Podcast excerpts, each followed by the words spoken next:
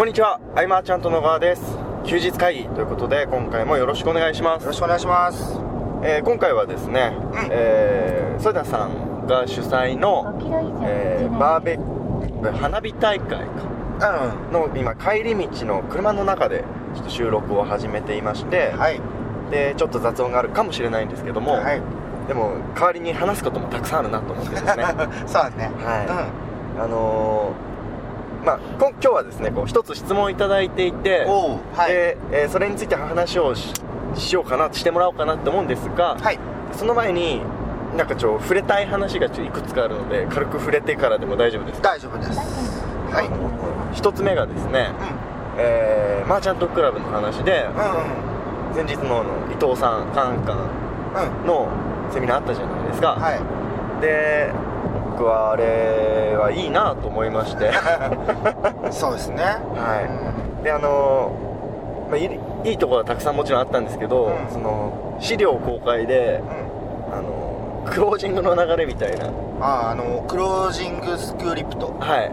あれを最初にあのコミュニティに投稿してもらった時に、う僕はこれすごいなと思んねってですね。うん。ででもなんかこれこれすごいですねってコメントするの大丈夫かなって思ってしてなしなかったあらそうだったんだ。コメント少ないなと思ってて。いやあれはだってすごいなっていうのをね言っていいんだろうかというその商品をまあクロージングしていくにあたって、うん。えっ、と多くの人はなんか、まあ、感覚的にねね。対面であれば感覚的に話していく中ではい。なんか売っていくようなはい。もの人が多いと思うんですけど、はいまあ、完全にまずはこうまずはこうと、うんうん。あそこまで落とし込んでいるっていうのはねはい。僕自身もその今までやってきたことって、はい。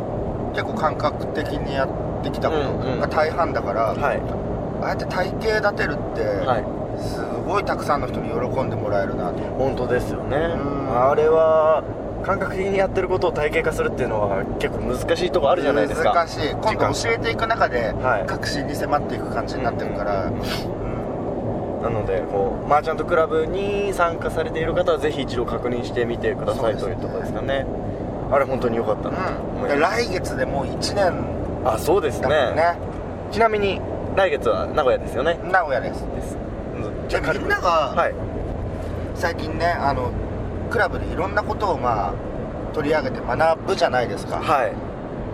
そう。でこれからというかもう今11回やってきて、はいどんなことこれから学んでいきたいのかなというのはねすごく気になる、なるほどですね。ところで。はうん、でもまあ何はともあれ、い、はい、とりあえず7日間で商品を作ってしまおうっていうのはね第12回目の名古屋のセミナーのテーマは7日間で自分の商品を作ると。作る、いうことですね。まあ、頑張んなきゃいけないですけどね、まあそうですね。もちろんね。はい。うん。作り方もいろいろありますが。そうすることで今までの反則話が全部生きてくればなとそうですね。逆に言うとちょっと自分の商品一つ持っとかないと生かしきれない部分もあるんじゃないかなっていうのはちょっそうとありますそうなんか消化不良になってきちゃうと思はい。うんでね。あであのまあちょっと話あでその告知についてはどうしましょう？なんかメルマガとかですかね？メルマガですねまた。わかりました。うん。なので要チェックということですかね、はい、であの今の話にちょっと関連してうん、あのちょっと触れたいなと思ってる話が実はあってですね。はい。で何か新しいことを始める時って、まあ、決断が必要だと思うんですよ。はい。でその決断も種類が僕3つぐらいあるなと思ってまして、はいはで要はその始めようと思う決断ですよね一つが、でもう一つがその決断始めてる中で、えー何を取捨選択するとか、まあ、その誰から学ぶとかの決断であるといか、うあともう一つがですねやらないっていう決断。ん僕結構このやらないっていう決断ってかなり大事なんじゃないかなとうんなるほど。うん思うんですよ。うんうんで結局検索するといくらでも情報出てくるじゃないですか。でその中であっちもこっちもやってたら結構消化しきれないですし、ん。結果も出づらいなと思うんですね。なのでもうスルーするっていうのも、まあ、決断の一つだと思うんですけど、あんまりそれ言う人ってあんまりいないじゃないですか。うん。うんなのでこう自分に何が必要なのかっていうのを選ぶ意味でもすごく大事なんじゃないかなとなるほど。お思っっしたゃる通っていうり捨てる。技術ですね。うまあとはいえですけど自分の商品作る技術はあった方が僕は絶対にね。これは身につけた方がいいとは思いますけど、そん。な話で。んあのー反則の手法がはいたくさんありすぎて細かくなってて分からなくなってるって人が多いんだけど実はでもシンプルでそれにどのそのメディアを介すかっていう違いなだけうんうんな部分もあるんだけど、はい。それを一つ一つの手法と捉えてしまうからいはい。どれをやればいいんだろうみたいああなね確かにそうですね。であとあのこれもさっきの体系化の話じゃないですけど、えー言葉をちょっと悪いかもしれないんですけど言葉があの無理やり体系づけたものとかもあったりするじゃないですか世の中には、はいこの先で2キロです料金所その概念的にはもう一つのことなんだけども、うん。角度を変えるとまた一つの概念から5個ぐらい手法が出てきたりするじゃないですか、うん。実はやってること一緒だけど、うん。使ってる媒体が違ったりとか、うん。アプローチの仕方が違ったりみたいなことも結構あると思うんですよね。なのでなんかそこを手法と一つずつ捉えちゃうと結構そうだ辛いです。しね自由がないですよね。どのメディアをチョイスしてはい。えっ、とまあ一つこうメルマガ登録に落とし込むかみたいなぐらいシンプルに考えて、はい。ね。そうですね。うん、一つ一つの手法を学ぶっていうのは、はい。結構真面目な人に多いかもしれないけれどあも確かに。うん。あでもあの僕思うんですけどインターネットビジネスに取り組もうとかその要は自分でバイトするわけじゃなくて自分でビジネスやろうと思ってる人方々ばっかりじゃないですか。うん。でもちろん中にはえー楽して稼ぎたいと思ってくる方ももちろんいらっしゃいますけど基本的に僕がお話しさせていただく方ってすごく真面目な方ばかりだなと思うんですね。うん恵まれたことに。ですごく真面目にいろんなことを勉強されてる方がやっぱり多いんじゃないかなと思いまして、そうなんです皆さん本当に真面目でね、そうだね。い。い方ばかりなんですけど。ねまあ3キロいいんだけどね難しく考えすぎちゃうとね。うんうんうん。なるほどね一つこう年の腰を据えてっていう話って何回もされてますし、聞いてる人ももう知ってるよというところかもしれないんですけどでも本当に大事なとこですよね。うんだから今日あの、はい。行きの車はい。で喋ってて設楽さんと喋ってるはい時の、はいはいその USP を見つけようとかうん。探そうみたいな、はい。えーいろんな人が言ってるはい。わけで、まあ、もちろん重要ではあるんだけれども、はい。なんかそういう部分部分を突き詰めてうん。いくのってあの僕の経験上ですよ。はい。年商がこう数千万とか上がってきた時に結構重要性に気づくというか。なるほどスタート段階はまず僕はそこまでいろんなことを意識しなくてもいけるとは思ってるし実際にいけてきたし、はい。えーとまあ、同期の仲間とかも、はそのコアを決めたりとかって大事なことだと思うけど、いはい。決めずにがむしゃらに動いてる中で結果は出てきたうんので、まあ、そっちでいいんじゃないかなと思うねあーなるほどですね。その中でやっぱりあ USP っていうのはあの比較対象があってこそはい。のものであって、えー比較優位性かうんうん。を示すものであるよとなってきたら、えー、とこのライバルとは比較されたくないとか、はいはい。えーここと比較されたいとか。うん。例えばあの昔で言えばその情報教材はい。はいわゆるその書籍と比較されていたん。わけで、なんでこんなに高いんだと。ああなるほどですね。で、えー、と情報教材のサポート部分を前面に出すことで、はい。まあ、講座とするして、えー見せることで、えーその他の通信講座が比較対象になって、えー価格が数万円でも違和感がなくなったりとか、なんかそういうのは何て言うんだろうな。大事なことなんだけれども、はい。最初からそんなこと考えなかったなっていうところがで、はい。僕らはいっぱい経験してきたからこそ伝えたいことがね、うん。どんどんどんどん増えてきてるけど、うん。思えば僕は Google で調べただけだったしん。あの結果出すまでっていうのは、はい。誰から教わったわけでもなかったしある程度はそのがむしゃらにはやっていく方がいいんじゃないかなと、それこそなんですけど、うん。やっぱりあの皆さん本当に真面目だからこそっていう部分が本当にあるなと思って、うん。僕もどっちかというとそっちのタイプだったんですよ、うん。要はきっちりしてスタートしたいみたいな、うん。準備きっちりしてやりたいと、うん。でも経験したことないのに分かるわけないじゃないですか。今になったら言えるんですけど。だからでもとりあえずこうさっきおっしゃってくださったようにがむしゃらにやっていく中で見えてくるものなんですがね。でも教える人の立場になるとですよ。結構何も考えずにがむしゃらにやれってなんかあんまりすごくなさそうじゃないですか。USP をどこって言った方がなんか立派っぽくなるなみたいなのもあるんじゃないかなとうんうんうんうっすら思っているというのはありますけどね、まあねでその本当にでもコアが決まっていたりすると、はい。まあブレないし、うんうんうん。